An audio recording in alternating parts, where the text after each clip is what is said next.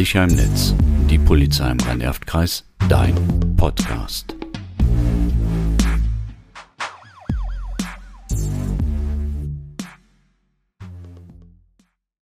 Herzlich willkommen zu unserem Podcast mit dem Thema Love Scamming. Mein Name ist Martina Rautenberg von der Kriminalprävention aus dem Rhein-Erft-Kreis. Und mein Name ist Erik Dieden von der Kriminalprävention aus Köln. Hallo und willkommen. Gemeinsam möchten wir über Love Scamming bzw. Romance Scamming aufklären. Gemeint ist das Gleiche und man kann es mit Liebesbetrug übersetzen. Eine moderne Form des Internetbetrugs. Leider muss die Polizei in diesem Bereich einen Anstieg von Taten verzeichnen, sodass wir darüber aufklären wollen. Ja, hier wird die Einsamkeit vieler Menschen ausgenutzt. Liebe macht bekanntlich blind. Es wird Liebe vorgetäuscht, um an das Geld der betroffenen Frauen oder Männer zu kommen. Die Täter finden die Opfer von Love Scamming in sozialen Netzwerken oder Datingportalen. Nicht nur, dass auf den Datingportalen sowieso gerne geschummelt wird. Ich glaube, da macht sich jeder jünger, würde ich auch machen.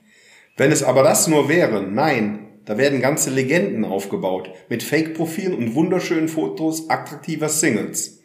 Die sehen nicht nur verdammt gut aus und sympathisch aus, sind auch, auch noch erfolgreich, charmant, aufmerksam und machen Komplimente. Grundsätzlich auch immer sehr seriös. Es findet ein toller Austausch statt, nette Gespräche, man hat gleiche Interessen und da hört jemand zu. Logisch, dass man diesen Traumpartner, diese Traumpartnerin schnellstmöglich kennenlernen möchte.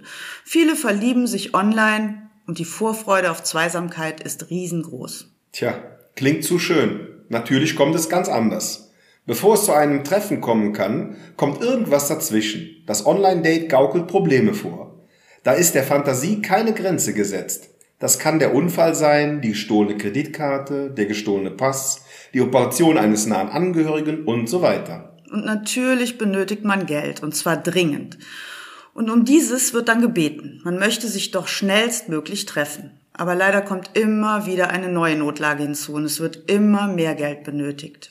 Oftmals überweisen die Betroffenen dann immer wieder Geld, auch in Form von Paysafe oder ähnlichen Karten, da sie von ihrer Internetliebe schon emotional abhängig sind. Wenn die Verliebten auf ein persönliches Treffen drängen, werden sie nur hingehalten. Wird nicht gezahlt, kommt es in der Regel zu Erpressungsversuchen mit den zuvor eigens zugesandten intimen Bildern. Teilweise werden dazu auch Mitschnitte von Videochats genutzt. Manche denken, wie kann man denn darauf reinfallen? Aber das passiert so oft. Die Scammer geben sich ja wirklich Mühe. Ähm, beschrieben klingt das so nüchtern, aber nein, die Beziehung wird ja über Wochen und teilweise Monate aufgebaut. Morgens schon kommt nach dem Aufstehen eine nette Nachricht, dann ein Telefonat, zwischendurch Nachrichten mit Liebesbekundungen, Gespräche über die gemeinsame Zukunft. Also sie machen sich irgendwie unverzichtbar. Damit Ihnen das nicht passiert, hier unsere Tipps für Sie zum Schutz vor Love Scamming.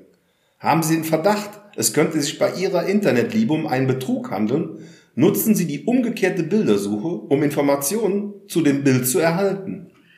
Seien Sie grundsätzlich misstrauisch bei dem Kontakt zu Fremden im Internet. Gerade hier tummeln sich viele Betrüger. Überweisen Sie niemals Bargeld, Geldkartencodes, Bank- oder Ausweisdaten an Ihnen Unbekannte, die Sie nie gesehen bzw. persönlich kennengelernt haben. Versenden Sie keine intimen Fotos, welche zur Erpressung genutzt werden können.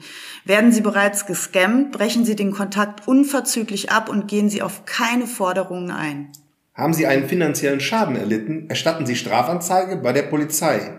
Sichern Sie alle Beweise, E-Mail-Header, Chat-Texte, E-Mails und so weiter.